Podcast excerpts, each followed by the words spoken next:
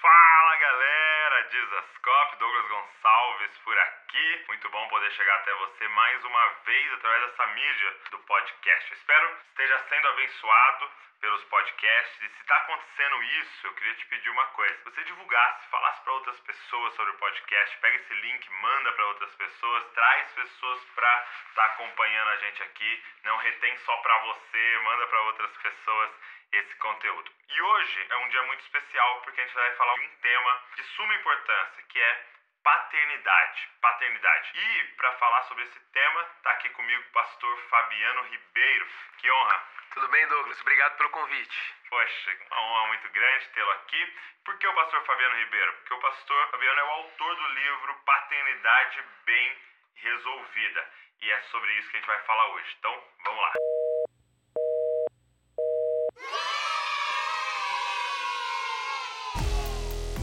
Está começando Podcast Jesus Cop, a revolução das cópias de Jesus. Então é o seguinte, pastor, quero entrar nesse tema com você. Primeiro, prazer ter você aqui, uma honra, obrigado pelo, pelo, por aceitar nosso convite. Estamos juntos. É uma honra, é uma oportunidade de influenciar através desse assunto que, quando bem ajustado no nosso coração, a gente vai para o nosso pleno potencial. Glória a Deus. Antes, antes da gente entrar no, no assunto paternidade, me fala um pouco sobre você, é, é familiar, é, é, profissional, o que, que você tem feito hoje? Eu sou uh, casado com a Vivian, ela é nutricionista, mas também serve na igreja da cidade, há alguns anos já.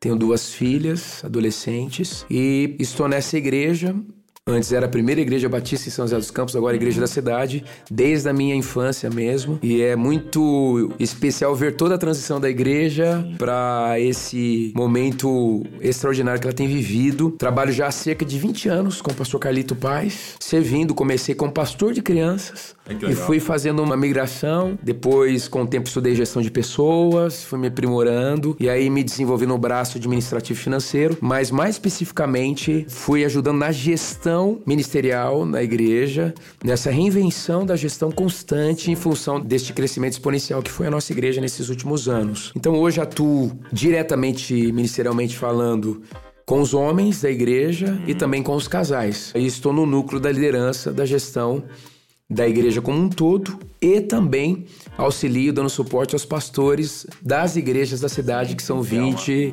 igrejas hoje. Sim. Então, é, é essa dinâmica, eu acho que desde a minha formação ministerial, ali no início, quando o pastor Carlito me incluiu, depois do Ministério Infantil, eu ganhei essa capacidade, por causa dos desafios, de ser um faz-tudo é, nesse sentido. Aquela carta coringa. Isso, isso, isso. Muito bom. E na rua eu finalmente criei coragem. Trouxe minha corrente? Não. Eu não vou te arrumar. Você acha que eu tô brincando com você, não é? Solta ele. E quem é você, cara? Ah, pai, é, tudo bem. E, e como é que começou é, esse assunto paternidade é, na sua vida? Porque eu percebo que você estudou, você se aprovou, continua estudando. Como é que, por que paternidade? Tem ligação direta com a minha história. Uhum. É, eu aprendi uma frase que uma ferida fechada pode ser um ministério aberto. Sim. É, é, a ferida, ela, ela é estancada, remediada, curada pelo Espírito Santo, mas aquilo pode se transformar numa unção. O que mais te perseguiu pode se transformar na sua maior especialidade. Uau. Então, a minha família é uma família comum, uma família cristã, uma família muito engajada na igreja, de Cristo e eu, eu, eu prezo muito por isso. Né? É, eu agradeço a Deus por isso.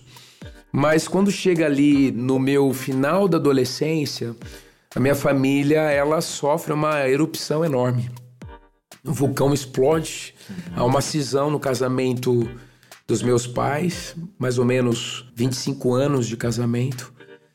E os filhos são afetados, cada um de um jeito. Sim. E eu fui muito afetado. A partir dali, eu tive, senti um chamado pastoral uhum. e fui. Estudei alguns anos no seminário.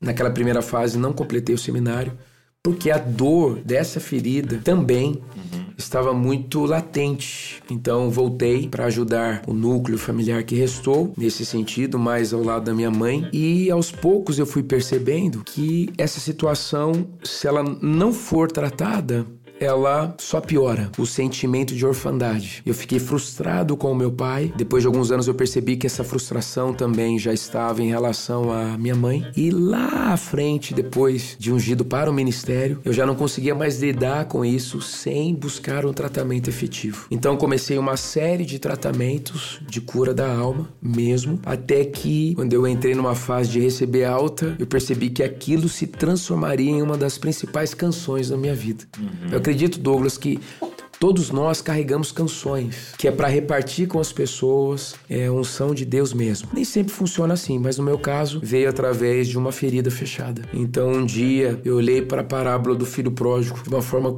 não convencional, na minha opinião, até ali. E o Espírito me fez uh, perceber o seguinte: Fabiano, o pródigo não tinha motivo para sair. Sim, era um pai perfeito. Perfeito. Mas alguns filhos são feridos, a ferida é legítima e então eles se tornam pródigos. Mesmo com motivo, não deixa de ser Exatamente. Pródigo. Exatamente. Uau.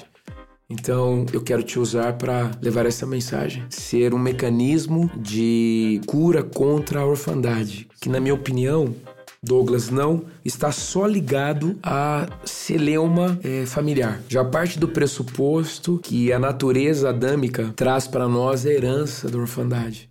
Porque houve uma ruptura em Gênesis 3 de Deus e uma ruptura dos laços relacionais. Você percebe o homem se separando de Deus, o homem se separando da esposa e os seus filhos um matando o outro. Entendi. Então é, é, é, um, afet, é um afetar no, no, vert, no horizontal geral, né? Tá no vertical. Então a part... Exatamente. A partir dali, não são folhas que Adão colocou no corpo, são roupas da orfandade, são vestes de orfandade. Entendi. E ali começou a nossa luta, porque a serpente, possuída pelo diabo, o diabo, ele decidiu, enquanto Lúcifer, um anjo de alta patente, ele decidiu, é uma orfandade autoral. Esse que ele é o, o príncipe. É. Ele é o princípio, né? Ele é o, o, protótipo, né? Ele rejeitou a paternidade. E a, e a ferida, o ferido fere, né? O ferido fere. E aí ele quer fazer perpetuar o ciclo da ferida. Né? É uma. Geralmente, quando a gente conversa com as pessoas que sofrem, por exemplo, de orfandade na relação do pai ou com a mãe, uma coisa que ajuda a trabalhar para que a gente perdoe os nossos progenitores é já, mas já coloca na conta. Não tiveram é, uma conexão com seus pais, foram abusados em algum nível. Foram é, vítimas você reproduz um comportamento que você aprendeu. Agora, é, é, no livro você fala de três paternidades, né? Como você disse aqui, é, é não é apenas a biológica ou a de criação. Uhum. Quais são essas três? A paternidade biológica, uhum. a paternidade divina uhum. e a paternidade espiritual, que aí eu trago o aspecto da igreja.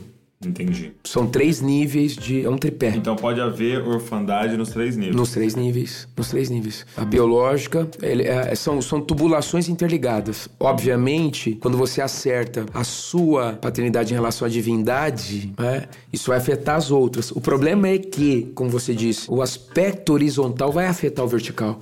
Porque você leva para Deus a impressão que você tem daquilo que é palpável. Entendi. Que são os nossos pais. Então, são três dimensões que vão se sobrepondo a uma inter-relação e o ideal é zerar nas três. Nas três. E aí você tem um fluir.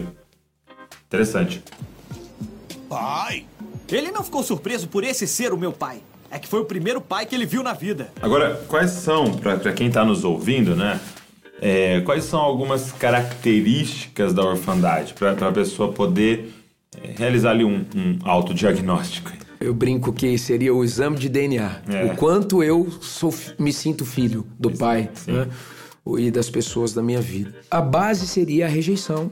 Né? Okay. É, se a gente colocar, vou colocar como uma, na metáfora da árvore, tá uhum. bom? As raízes, a orfandade. Okay. O tronco, a rejeição. E os galhos são os mecanismos para lidar com a dor e com a lacuna. Aí nós podemos colocar os vícios, os maus hábitos, as compulsões, as disfunções das mais variadas. Ah. Sentimento de não se sentir aceito, okay. a não aceitação. Então ele entra no ambiente e ele tem impressão que todo mundo ali é contra ele e vai dar alguma coisa errada e não gostam dele. É, é aquela síndrome de perseguição. Uhum, tá. Sempre há uma oposição contra a minha pessoa. Uhum. Tentando Outra- derrubar. Outra coisa, autoestima alta ou baixa. Olha só. Os dois extremos têm a ver com orfandade. Entendi. Eu tenho uma es- autoestima alta, é desproporcionalmente, porque eu preciso validar algo que eu nunca me senti validado. Entendi. Preciso provar o que não, nem eu tenho Ou a certeza. autocomiseração. Tadinho de mim. Douglas, eu converso com muitos homens, muitos, muitos. É impressionante o nível de gente no nível altíssimo acadêmico, de história espiritual, de, de, de, de oportunidades na vida. Brilhantes, pessoas brilhantes. Ninguém mais precisa falar para essa pessoa que ela é uma pessoa de deram sucesso. Ela deu certo, com um problema de autoestima baixa. Olha só. Você põe uma lupa, a história de paternidade. Por quê? Por exemplo, o homem. Quem valida a identidade do homem, na essência? O pai. Quem põe um Y lá, né? O pai. É muito difícil para um homem correr uma corrida sem ter o par na arquibancada. Uau. É muito difícil. É por isso que a igreja ela entra para preencher essa lacuna. Porque daí eu brinco com os caras, tudo bem, você não teve um pai. Exato. Só que, cara, deixa eu te dar uma dica. Na igreja você pode ter várias figuras de pai por competência. Tipo, Sim. o João, ele é bom, cara, academicamente. Uhum. O Lucas, ele é top profissionalmente. O cara tem uma carreira brilhante. O Pedro aqui, ele é um cara. A família dele é 10, cara. A, a interação dele, o casamento dele, a forma como ele trata os filhos, como os filhos fazem de deferência pra ele. Então você pode Entendi. ir a- agregando é, figuras de paternidade que vão te impulsionar. Então, é, a gente nunca pode olhar a nossa vida com uma falta permanente se eu estou integrado à igreja. A questão é, eu estou curado ao ponto de me abrir para receber tudo que a igreja oferece? Entendi. Vai resvalar. Um, um, um ciclo vicioso. Exatamente. O que eu preciso é o que ela tem, mas eu não me envolvo com ela porque é É, por exemplo, uma das, das tendências da mentalidade órfã, nunca se sentir discípulo. Entendi. Né? Por exemplo, Sempre se sente preterido.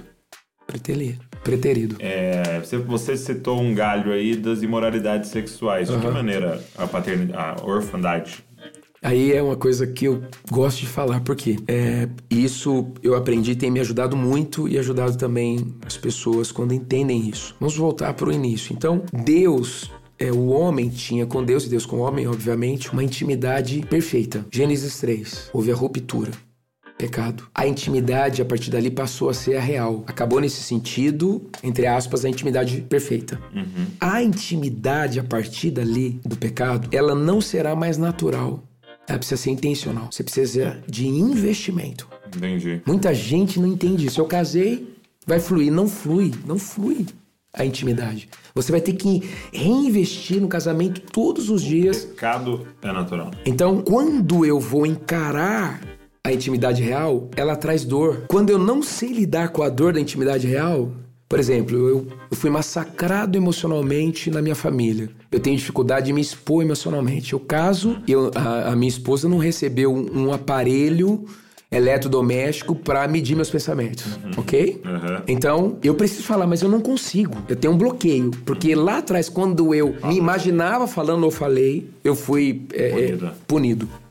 Então eu sou travado, eu não consigo me abrir. Mas eu preciso ter intimidade, porque nós somos configurados para intimidade. Entendi. Esse é o lance. Uma necessidade básica. Básico. do ser Eu, eu costumo dizer que são duas lacunas que o ser humano tem. A espiritual e a relacional. Se a espiritual for preenchida e a relacional não, vai dar pau, vai dar problema. Então, a intimidade perfeita foi, acabou esse padrão. Surgiu a intimidade real, que precisa ser intencional, porque é um desconforto até encaixar, até fluir. Então, muitos não conseguem encarar o peso e o desafio e o confronto, no bom sentido, da intimidade real e vão para a falsa intimidade. É aí que nasce a disfunção sexual. Aí vai pra uma utopia. Isso, e aí nasce uma das principais prisões hoje de homem e de mulher, que é a pornografia. No meio cristão. aham. É tudo perfeito, né? Exatamente. E ali não te rejeitam, Exatamente. ali... é. E dá uma sensação de estar sendo suprido nessa lacuna relacional. Interessante. Muito bom. Então essas são algumas características é, da orfandade. Então eu devia ter medo porque você trouxe seu pai. Não, você devia ter medo, porque se encostar um dedo no meu filho, você não vai pra cadeia. Eu vou pra cadeia. Agora, quando você vai aconselhar alguém, você percebe essa questão da orfandade, é, por onde geralmente você começa? Você começa pela biológica, você começa pela como é que geralmente é a sua porta de entrada ou, ou passo a passo você faz com a pessoa? Eu tenho a tendência de começar na biológica. É? Uhum, eu tenho a tendência de começar na biológica. Na biológica eu pergunto é, como foi o seu histórico, Uhum. né? Pra tentar verificar ali. Como o assunto orfandade é de cunho de batalha espiritual, vai além dos laços biológicos. Mas Uhum. eu começo por- por- pela, pela questão é, biológica. Parcerias biológicas também é aquele que foi criado por um pai, né? Sim. É um, um filho adotivo, o filho que cresceu com os avós. Sim. A questão da adoção é um desafio, é um plus, né? Porque eu já vi muitos adotados se sentirem incluídos e alguns adotados que foram muito bem educados não conseguiram vencer essa síndrome da rejeição. Então ele tem embutido nele que em última instância ele foi rejeitado. Então ele luta e lida com isso, né? E aí a gente começa a conversar né? Ele expõe o que está sentindo no, no caso do atendimento. O espírito vai conduzindo, Douglas, porque às vezes também ele acha que o mais importante que gerou a ferida foi a desconexão com seus pais biológicos, mas pode ter tido uma coisa anterior. Por exemplo, um abuso em algum nível, a, a exposição a, uma, a, uma, a, a algo negativo, apesar da pouca idade, o bullying. Então você bullying. trabalha junto rejeição. Sempre rejeição. Aham. E aí você põe uma lupa quando a gente vê que aquilo ressaltou e muitas vezes não precisa ir em todos os aspectos, né? Ah, todas as feridas. Você pega macro ali e depois o Espírito Santo vai trabalhando e a pessoa vai reagindo às demais naturalmente. Entendi. E, e geralmente, em relação à, à paternidade biológica, o caminho é perdão? Como é que você faz O esse caminho- caminho para ele? O caminho é perdão. A ideia é encontrar argumentos na paternidade de Deus para que a gente possa perdoar a biológica. Não dá para ficar só no nível emocional ou nem no nível vai ser melhor para você. Aham. Faça um favor. Não você. tem como. Então aí a gente tem que olhar, olha, o seu pai é esse. Seu pai celestial, ele é esse, ele é Então você perfeito. coloca como primeiro. Aham. Ele é perfeito, ele é amoroso, ele é próximo, ele te fez de modo admirável, Salmo 139. Ele tem pensamentos incontáveis a seu respeito, um destino brilhante. Eles são seus progenitores, mas você é filho de Deus. E aí, quando você abastece essa pessoa da graça, da abundância, ela vai olhar o biológico, a relação biológica, através da ótica da graça, da lente da graça. E aí fica mais possível perdoar. Enten- Entendi. Então, um- talvez um início de conversa é pelo biológico, Aham. mas a cura é pelo divino. Não tem como. Entendi. Não tem como. Porque senão fica muito ainda na mão da pessoa. Entendi. Eu falo assim um- algumas vezes em pregação, o Josué e a Rose são pai desse corpo, né? Por isso que eu tenho essa cor aqui, meio café com leite, esse olho, esse cabelo que não é bom, não é ruim, entendeu? Porque é o, é o Josué com a Rose, né? Agora, se é, eu, eu, eu sofresse um acidente, esse corpo fosse destruído, parado, parasse de funcionar, o Douglas não morre. Então quer dizer que eu não sou isso que o Josué e a Rose me deu, né? É porque o Douglas continua, Boa, entendeu? Então quer dizer, quem é o pai desse que continua? boa, boa, boa colocação. Então é, é Deus, né? Então Uhum. é, realmente é, é a pessoa compreender e crer, né? Sou filho Que é, de Deus. Isso, que é mais ou menos uma sacada quando Jesus diz assim: bom só tem um. É. Aham, aham. Jesus está querendo levar o padrão. Exato. Tipo assim, cara, vocês têm que verticalizar definitivamente a fé de vocês. Bom só tem um. E- ou quando a, a mãe dele, a irmã, chega na porta da onde ele tá pregando e fala: Quem é meu irmão? Quem é Isso, mãe?" isso. Aí ele muda completamente isso, a família, né? Isso, isso. E- e- Por isso, Douglas, não existe uma cura completa da paternidade sem essa conexão com a família de Cristo. Espiritual. O que você vai fazer? Você vai descobrir o que eu vou fazer. Acha que eu tô brincando? Quando estiver no chuveiro, eu vou estar lá. Achou que eu tava brincando? E como é que você trabalha a paternidade espiritual? Se a gente pegar uma pessoa que ela já foi trabalhada nos outros dois conceitos, é, perninhas aí do tripé, fica mais tranquilo, porque ela só vai sobrepondo, ok? Então, resolvi a minha biológica. Ah, Deus é mais do que imaginava. Uau! Aí ela vai para Deus no outro nível. Tirou a obstrução da conexão com Deus mesmo. Aí quando você chega para apresentar para ela que a igreja, a maior metáfora da igreja é família, ela vem com background preparado para aquilo. Entendi. Então ela olha o seu líder não só como um chefe, mas como uma função de pai. Uhum. Ela olha os seus irmãos espirituais como irmãos Sim. Da mesma família. Então ela se entrega para a igreja sem reservas e uma coisa que é fundamental, ela para de ter balança para as coisas. Antigamente eu pensava assim: primeiro lugar vem Deus. Obviamente. Segundo lugar vem Família. uma coisa de ranquear. Jesus no centro e todo o resto orbi- orbita em volta de Jesus. É tipo, primeiro, segundos. E acabou. Isso, isso, isso. É a proposta Muito do bom. Exato. Centralidade de Cristo. Isso, isso. É. E, e o que me incomoda nessas listas, muitas vezes, é que Deus está em primeiro. Segundo tá, por exemplo, vamos dizer, a família, mas tá bem pertinho de Deus, né? É como se, tipo, Deus fosse um pouquinho melhor que família. Não- não E faz é uma- e é um- sentido. E é um, gap, E né? não faz sentido. Aí Deus... você. Aí, exatamente. Exatamente. Então a gente tem que entender essas coisas. É. E aí você coloca, tipo, no convencional, vai ficar a igreja em quarto ou em quinto. Sim, porque o trabalho ainda vem antes. É. E Efésios 5 diz que Jesus deu-se a, si- deu a, deu-se a si mesmo pela igreja. Aí você coloca em quinto aquilo que Jesus disse que é primeiro, nesse sentido. Sim, sim, muito interessante. E, e realmente é isso, né? As pessoas não conseguem cair de cabeça, vamos dizer assim, na, na, na igreja por causa dessas feridas em vários aspectos paterna, né? E- e eu percebo assim que a pessoa foi ferido pelo pai, por exemplo, pela mãe, que são figuras de autoridade. Então, ela tem dois caminhos: a vitimização ou ela tem a rebelião. E aí ela se rebela, então, por exemplo, nunca mais vou me colocar debaixo de uma autoridade, porque é, é, pode me machucar. Ou ela se vitimiza e nunca é, é, tem uma relação real. E o que, o que eu não, não importa qual dos dois caminhos a pessoa pegou, o que é terrível é que ela não é ela. Isso. Ela é a reação do que fizeram com ela, né? Isso, isso. É, o eu que dizem que eu sou, o eu que eu me tornei Sim. por conta dessas dores, mas o eu que eu sou Uhum. e o eu que eu nasci pra ser. E, e isso que nós temos que buscar. Esse, ter- esse quarto. muito bom. Muito esse bom. quarto. Então é muito importante o que você colocou. É por que será que eu não me adequo a essa igreja, a esse corpo? Será que eu tenho uma síndrome? A igreja me persegue? É eu- a oitava igreja que eu tô indo. ou eu que não me entrego para fazer daquela gente minha família. Por isso que a metáfora usada para explicar a relação de Jesus com a igreja é a família. Sim. A família, ela não é constituída por necessidade, mas ela é uma revelação de algo superior, que é a igreja. E é, e é interessante que eu ouvi o pastor dizendo o seguinte, que nós temos falado bastante é, em voltar, a gente precisa voltar para o Éden, né? E, re- e entender o padrão de Deus para relacionamento, e falando de voltar para o Éden. Mas na verdade, se você for analisar com profundidade, o padrão de Deus, se você quiser ir no início, não é o Éden, é a Trindade, né?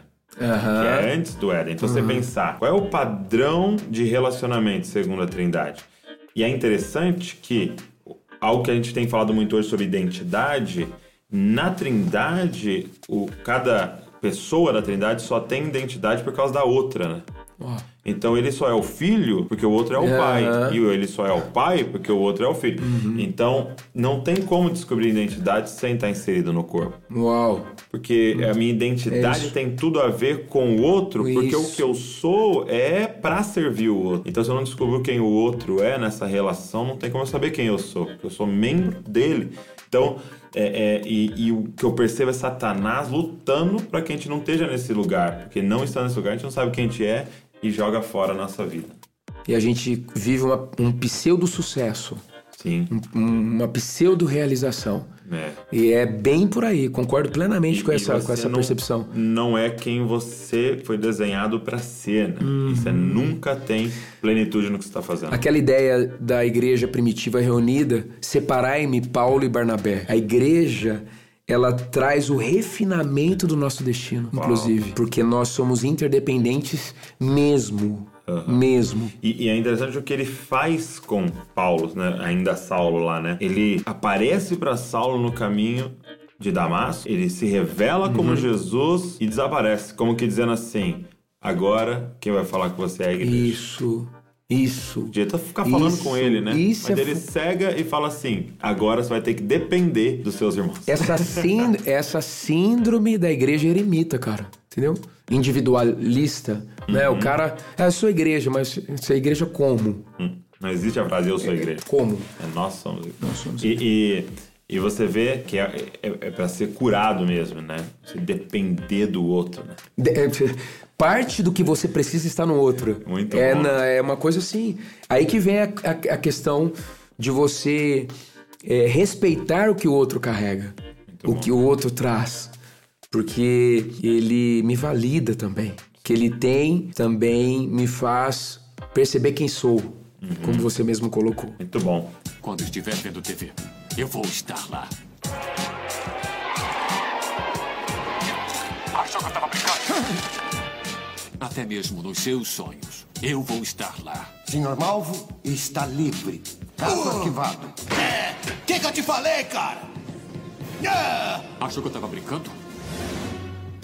é, tá tudo bem. E como é que tem sido o feedback nesses anos do, sobre o livro, o Paternidade Bem Resolvida? Douglas, são histórias assim extraordinárias. né? É mesmo? Muitas Eu imagino. histórias. Eu tenho percebido assim famílias fechando para balanço, netos, pais e avós para conversar.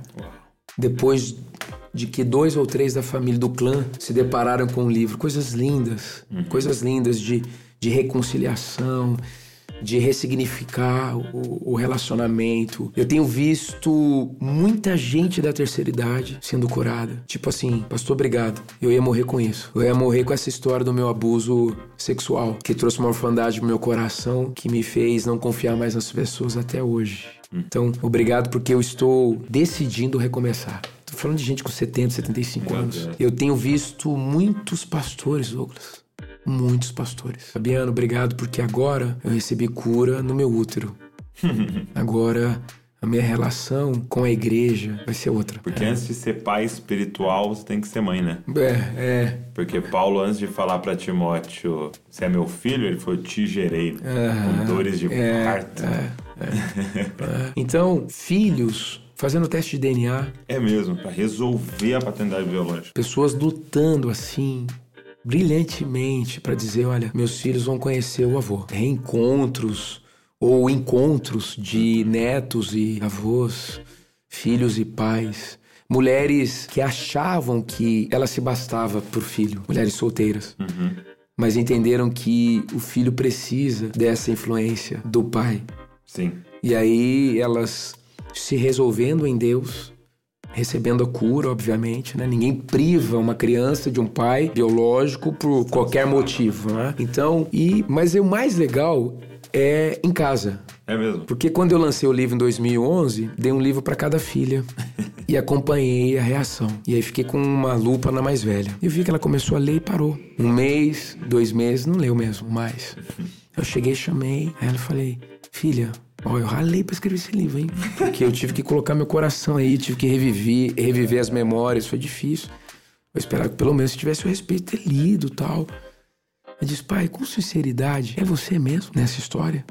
Porque o que eu sou hoje, eu te falar do meu processo de dor, Sim. é muito distante do que aquilo que elas leram ali. Aham, aham. E isso desestimulou. Então, eu- é, deu um efeito reverso no meu coração. Interessante. Elas estão vendo um outro cara. É, não, não é possível. É, não é possível. Então, isso é muito legal. É, isso me marcou muito. Falei, ah, não precisa ler não, só guarda aí então. Só isso que eu precisava saber. Muito bom, que legal. E eu queria incentivar você que está nos ouvindo a ler esse livro, Paternidade Bem Resolvida. a gente tem aqui no Dizescope, se você quiser, na loja do Dizescope, é loja.dizescope.com, entra lá. É, e eu vou até deixar um cupom de desconto aqui para esse livro, porque, cara, a gente acredita muito é, na mensagem que esse livro carrega. Então, é, quando você for adquirir lá, coloca o, o cupom podcast, tudo em maiúscula, podcast, e já vai entrar um desconto para você adquirir esse livro. A gente entrega aí no Brasil inteiro. Mas também, se tiver uma livraria perto de você, adquira de qualquer maneira, é, pois eu tenho certeza que vai ser um divisor de águas na sua vida aí. E todo o pessoal da equipe aqui leu, a Val foi impactada por esse livro, assim, na verdade foi a pessoa que mais me incentivou a, a, gente a passar a distribuir esse livro e nós também temos recebido muitos testemunhos desse livro. Hoje meu pai, pastor Josué Gonçalves, distribui esse livro também porque tem sido uma ferramenta fundamental no Ministério Família Debaixo da Graça também. E pastorzão, obrigado, hein? Obrigado por esse tempo. Tamo junto. Ele veio aqui na família de Zascope e agora aqui no podcast. Muito bom. Muito bom falar sobre esse assunto. E eu já estou vendo os caras e as meninas que estão ouvindo esse podcast como é, ativadores de paternidade. Amém. Porque quando a gente recebe uma cura, a gente recebe uma unção, uma Amém. autoridade sobre aquilo. Então, obrigado e que realmente vocês possam compartilhar os links aí para que a gente possa viralizar essa mensagem de que o ápice do cristianismo é chegar à vivência de chamar Deus e sentir Deus como seu pai. Glória a Deus. Então, se você, ao ouvir esse podcast, lembrou de alguém, isso não foi à toa, não. Pode ser que o Espírito Santo tenha colocado essa pessoa no seu coração. Então, pega esse link, manda para a pessoa, para ela ouvir. Quem sabe não vai ser um divisor de águas na vida dela e você pode participar da mudança da história dela. Deus abençoe você e não se esqueça que você é uma cópia de Jesus. Valeu! E na rua eu finalmente criei coragem. Trouxe minha corrente? Não, eu não vou te arrumar. Você acha que eu tô brincando com você, não é? Solta ele. E quem é você, cara? Pai, é, tudo bem. Pai? Ele não ficou surpreso por esse ser o meu pai. É que foi o primeiro pai que ele viu na vida. Então devia ter medo porque você trouxe seu pai. Não, você devia ter medo porque se encostar um dedo no meu filho, você não vai pra cadeia. Eu vou pra cadeia. O que você vai fazer? Você vai descobrir o que eu vou fazer. Acha que eu tô brincando? Quando eu estiver no chuveiro, eu vou estar lá. Achou que eu tava brincando? Quando estiver vendo TV, eu vou estar lá. Achou que eu tava brincando? Até mesmo nos seus sonhos, eu vou estar lá. Senhor Malvo está livre. Caso uh, arquivado. É, o que, que eu te falei, cara? É. Achou que eu tava brincando? É, tá tudo bem. The number you have dialed has been changed. The new number is. Please note, the new number is